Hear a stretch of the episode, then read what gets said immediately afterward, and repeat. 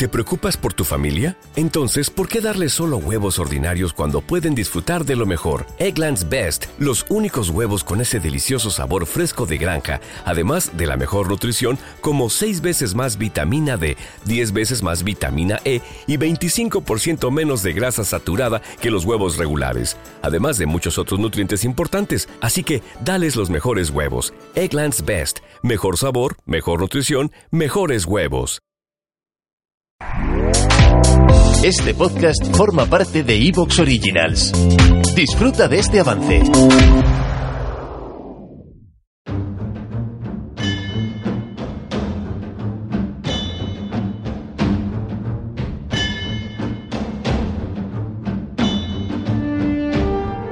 Muy buenos días amigos y compañeros de Colectivo Burbuja, muy bienvenidos a una nueva edición de Debate Directo. Hoy tenemos con nosotros a Pedro García Bilbao, muy bienvenido Pedro. Muchas gracias, encantado de estar con vosotros. Un placer, lo mismo digo. Tenemos también con nosotros a José Luis Carretero. Muy bienvenido, José Luis. Hola, buenos días. Muy buenos días. Una semana más está con nosotros Faustino Zapico. Muy bienvenido, Faustino. Hola, buenos días. Y como no, tenemos también a Carlos Arrabal desde Reino Unido. Muy bienvenido, Carlos. Muy buenos días. Muy buenos días. Hoy vamos a hablar de muchos temas. Eh, antes de eso, dejadme daros un mensaje. Ya sabéis que la pandemia de coronavirus ha cambiado nuestros trabajos, desde luego, pero también la forma de aprender. Colegios, academias y universidades tienen ahora un componente virtual que parece que va a seguir con nosotros a futuro. En Ahora Más Cerca, el programa presentado por Javier Ruiz, se siguen contando las historias de transformación digitales de la mano de Orange España. En el nuevo episodio hablan con el fundador de una academia que pasó de un modelo 100% virtual y que explica cómo no solo han conseguido mantener profesores y alumnos, sino también expandir el número de clases impartidas con el software y plataformas digitales adecuadas. Las historias que cuentan en orangecontunegocio.com hablan de negocios de todo tipo que durante los últimos meses han modificado su modelo tradicional por uno más eficiente que les permite liberar recursos que antes estaban atados en locales, en oficinas o elementos presenciales por obligación. Seguro que podéis encontrar alguna idea o inspiración para implementarlo y adaptarlo a vuestro negocio. Echadle un ojo en Como os decía, hoy tenemos tres temas sobre la mesa. Para comenzar vamos a hablar sobre las movilizaciones, las manifestaciones por el 8M. ¿Qué está pasando en torno a su prohibición, en torno a su aceptación, pero con mucha letra pequeña? Hablaremos hoy de eso.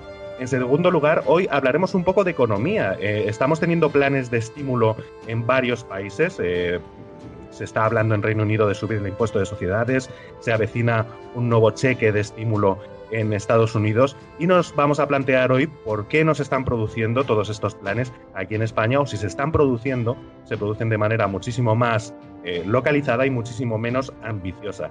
Y para terminar hablaremos sobre el nuevo plan de fabricación de coches eléctricos o de baterías eléctricas, para ser más precisos, que hay en Cataluña.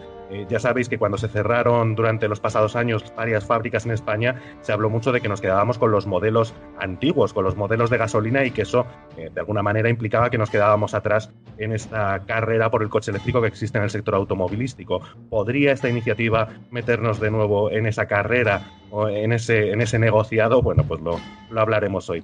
Pero comenzamos por el 8M. Eh, estamos grabando a día 7, mañana es día 8M, es el Día de la Mujer, José Luis. Y bueno, cuéntanos, eh, ¿qué se va a poder hacer? ¿Qué se debería poder hacer? ¿Cómo ves tú este tema?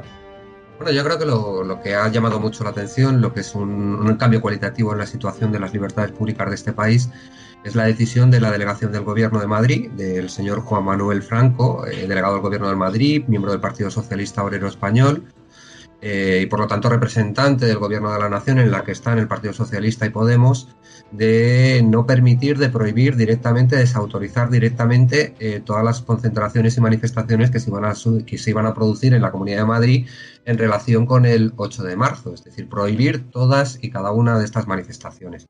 Yo creo que es bastante representativo cómo salió José Juan Manuel eh, Franco a, presentar esta medida, ¿no? Salió diciendo que lo iba a prohibir en bloque y no cumpliendo la sentencia del Tribunal Constitucional que de abril del año pasado, en la que se expresaba que se tenía que actuar frente a las distintas concentraciones y manifestaciones en función de las medidas de seguridad que se tomasen, de las medidas sanitarias que se tomasen, de la situación específica de la localidad, del barrio, etcétera, donde se estuviese, etcétera, sino lo que se ha hecho es pues una prohibición en bloque que lo que em, quiere decir básicamente, yo creo que esto tienen que tenerlo claro los oyentes y las oyentes, es que ante lo que estamos en estos momentos es ante una declaración de facto del estado de excepción en la Comunidad de Madrid, porque obviamente eh, con el texto de la Constitución en la mano, el derecho de reunión no se puede limitar en base al estado de alarma, que es lo que tenemos declarado en estos momentos a nivel nacional, sino que solo se puede limitar eh, de una manera general en base al estado de excepción.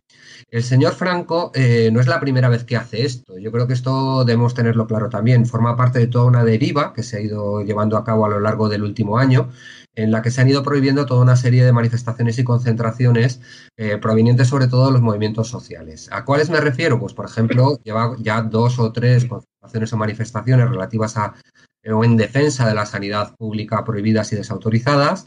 Lleva también prohibida y desautorizada una, gran manifestación que se planteaba para el 14 de febrero de los movimientos sociales de Madrid, bajo el lema Nos están matando y que tenía relación directa, por ejemplo, con el asunto de la Cañada Real, en la que iban a participar, de hecho, todas las asociaciones de vecinos y todos los habitantes de la Cañada Real.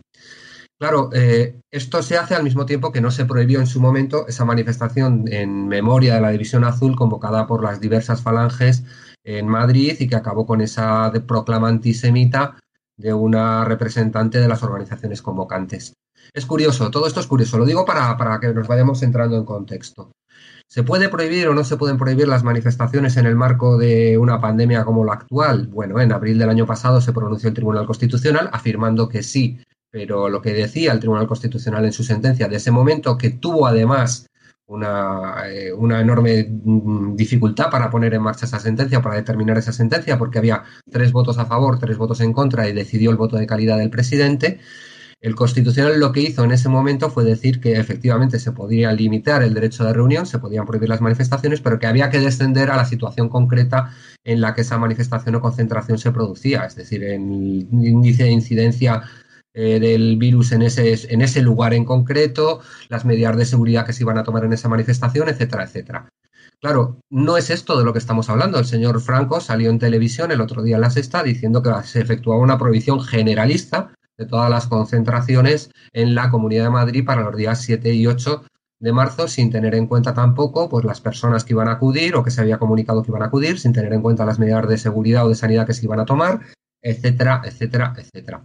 Y sin tampoco explicar por qué eh, se toman estas medidas de limitación de un derecho fundamental como es el derecho de reunión, que solo se puede limitar, recuerdo, en el estado de excepción o en el estado de sitio, no en el estado de alarma, eh, ¿Por qué se toman estas medidas y no se toman medidas para limitar también los contagios que se producen en determinadas aglomeraciones que se están produciendo continuamente en la ciudad de Madrid, como los contagios que se producen en el metro de Madrid o en los autobuses de Madrid, donde viajan centenares de personas hacinadas, porque además no se ha aumentado el servicio eh, lo suficiente durante estos meses? ¿Te está gustando lo que escuchas? Este podcast forma parte de Evox Originals y puedes escucharlo completo y gratis desde la aplicación de Evox.